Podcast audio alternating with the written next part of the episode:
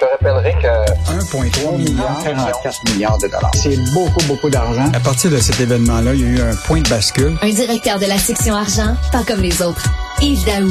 Yves, le nombre des emprunteurs qui ont de la difficulté à payer les intérêts sur leurs dettes hypothécaires a explosé. Richard, ça me fait penser à la chanson Burning House. Oui, Burning Down the House. Écoute, c'est vraiment incroyable. Euh, David Descoteaux a fait un peu de recherche. Le tiers de tous les prêts immobiliers là, dans les portefeuilles des grandes banques actuellement là, dépasse la période d'amortissement de 30 ans. Alors qu'il y a un an, il y en avait zéro qui dépassait 30 ans. Et ce, que, ce qui arrive actuellement, là, c'est que la part des, des, intérêts devient tellement significatif avec la hausse des taux d'intérêt, c'est que là, les banques, ce qu'ils sont en train de faire actuellement, c'est qu'ils disent aux gens, regarde, tu n'es plus capable de payer ton capital, mais tu vas au moins payer tes, tes, tes intérêts qui ont, ont augmenté. Mais comme ils payent seulement les intérêts, ben là, la période d'amortissement, écoute, c'est 30, 35 ans. Et donc là, c'est, ça va être dramatique parce que ces gens-là, quand ils vont renouveler leur hypothèque, mettons dans deux ans ou, euh, dans un an, ils vont devoir revenir à un taux de, de, de, euh, période d'amortissement de 25 ans, qui est par loi. Et donc, le, tarif va être encore plus euh, élevé. Et ce qui est encore plus inquiétant, Richard, c'est ce qu'on appelle le taux déclencheur. Les banques actuellement sont en train d'appeler tous ces clients-là actuellement où ce que ils sont pas capables de payer capital, mais pas juste ça, c'est qu'ils sont même plus capables de payer les intérêts. Et là, ils disent actuellement que certains emprunteurs se voient vraiment là dans une situation difficile où ce que les prêts hypothécaires à taux variable avec des versements fixes qui atteignent le taux, ce fameux taux déclencheur, là, écoute, c'est presque à moitié des prêts à taux variable en octobre 2022.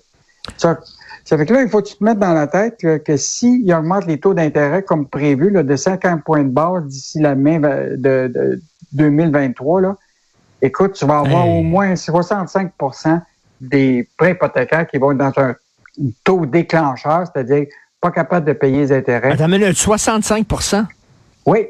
65% euh, de toutes les, les hypothèques au Québec? Ça, c'est pourrait atteindre euh, là, je te parle au Canada, là, parce que Canada, okay. Canada. OK, pourrait atteindre le taux déclencheur pour un total de 65% euh, à partir du moment où que les taux d'intérêt vont augmenter de 50 points de base.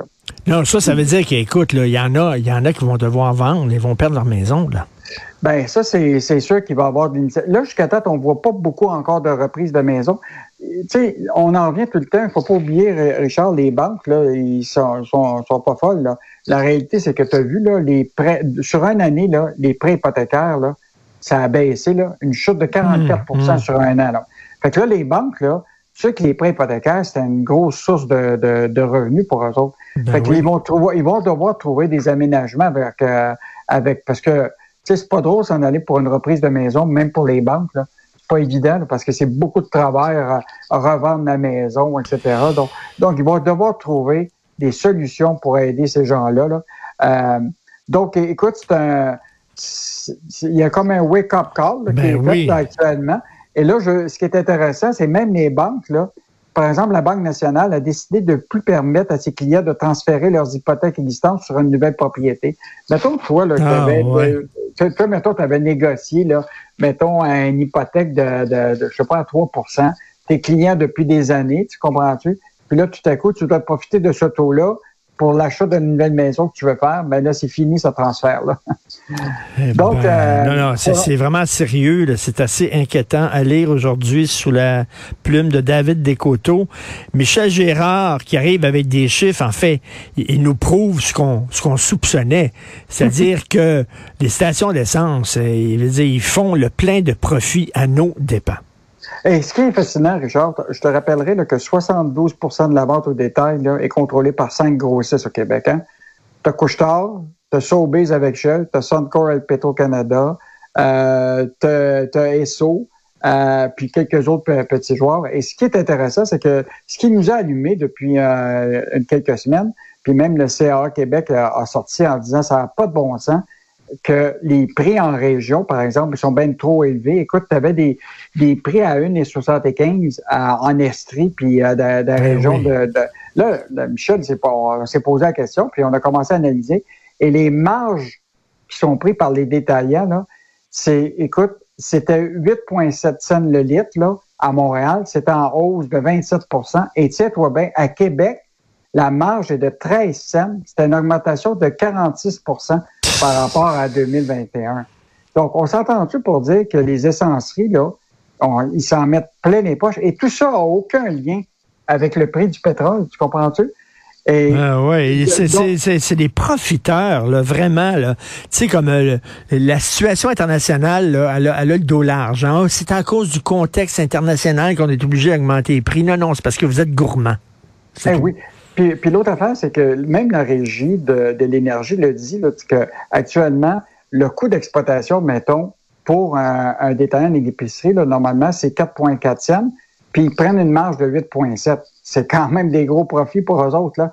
Puis il vient pas me dire que demain matin, celui qui travaille chez Couchetard ou chez Petro-Canada, son salaire a augmenté de, de 50 ah, non, euh, non, non, c'est vraiment, c'est une gang de, de, de, les profiteurs, comme il dit dans son intertitre, euh, Michel mm. Gérard, c'est ça. Et en terminant vers un fonds commun calqué sur le portefeuille d'action de la caisse. Ah, écoute, Richard, ça, un jour, est-ce qu'on, si on te disait, là, tu veux, si au lieu de donner ton argent, mettons, à un courtier, si on te permettait d'investir toi-même dans un fonds commun qui suis tout le portefeuille de la caisse. Est-ce que tu serais prêt à mettre de l'argent là-dedans? Il y a beaucoup de Québécois qui s'est posé la question parce que je te rappellerai quand hmm. même que les rendements de la caisse, c'est sur 5 ans, c'est 6,1% annualisé, puis sur 10 ans, c'est 8,3 Pourquoi les Québécois ne pourraient pas, tu comprends, ben mettre de l'argent directement dans... Et ça, cette question-là, la pose depuis longtemps. Et ben ce qui est fascinant, c'est que hier, le PDG s'est dit ouvert à cette idée-là, parce que je te rappellerai que Michel Gérard l'a soulevé plusieurs fois dans les chroniques, en disant, servons-nous de, de Épargne Québec, où ils ont toutes les facilités déjà de, de prendre, les, en guillemets, les commandes des gens, puis cet argent-là serait comme calqué sur un fonds commun qu'on peut acheter à la caisse de dépôt, puis profiter des rendements de la caisse. C'est comme si mon conseiller financier, finalement, ça serait à la caisse de dépôt. Ben, c'est exactement. Ben, en fait, c'est l'idée, c'est que tu achèterais un fonds commun qui est, qui, est géré par la, basé sur la, répartition des actifs de la caisse, puis tu profites de l'équivalent de son rendement. Euh, donc, euh, ah. puis, euh, puis pas juste ça, c'est qu'oublie pas quand même que les frais de gestion, les Québécois les payent pas mal déjà avec la caisse. Ça fait que, fait que ça profiterait, à mon avis, beaucoup aux eh Québécois. Tu sais, dans, dans, le temps des fêtes, tu sais ce qui arrive dans le temps des fêtes, les conseillers financiers, ils invitent au restaurant leurs plus gros clients parce que ça va mal à la bourse, puis ils ont peur d'y perdre. Fait que mm. là, ils les invitent au resto, puis ils vont leur expliquer, il faut que vous soyez patient, quittez pas, restez avec nous, vous allez voir ça. C'est ça qui arrive là, dans, le temps des fêtes. Alors là, les gens pourraient dire, ben là, euh, je donne mon 4% à mon conseiller financier, puis ça va être la caisse de dépôt, mon conseiller financier. En tout cas, ben, écoute, il y a beaucoup de monde qui sont quand même des spécialistes la caisse de dépôt qui pourraient profiter. Parce que là, n'oublie pas actuellement, ceux qui, les rendements de la caisse, c'est beaucoup les déposants de la Régie des rentes du Québec. etc. Mais individuellement, comme individu, est-ce que tu pourrais mettre de l'argent toi-même, un 2 000, un 5 000 ou même un 10 000 dans un fonds commun, calqué directement sur le portefeuille de la caisse? C'est une idée qui est soulevée plus. Et là, le PDG, Charles Lemont, de la Caisse de dépôt. Il n'est pas fermé. Il n'est pas fermé à cette idée-là. Ben, c'est ben, ben des, bonnes nouvelles, effectivement. Excellente euh, nouvelle. Merci beaucoup, Yves Daou. On se reparle demain. Bonne journée. Au plaisir. Au revoir.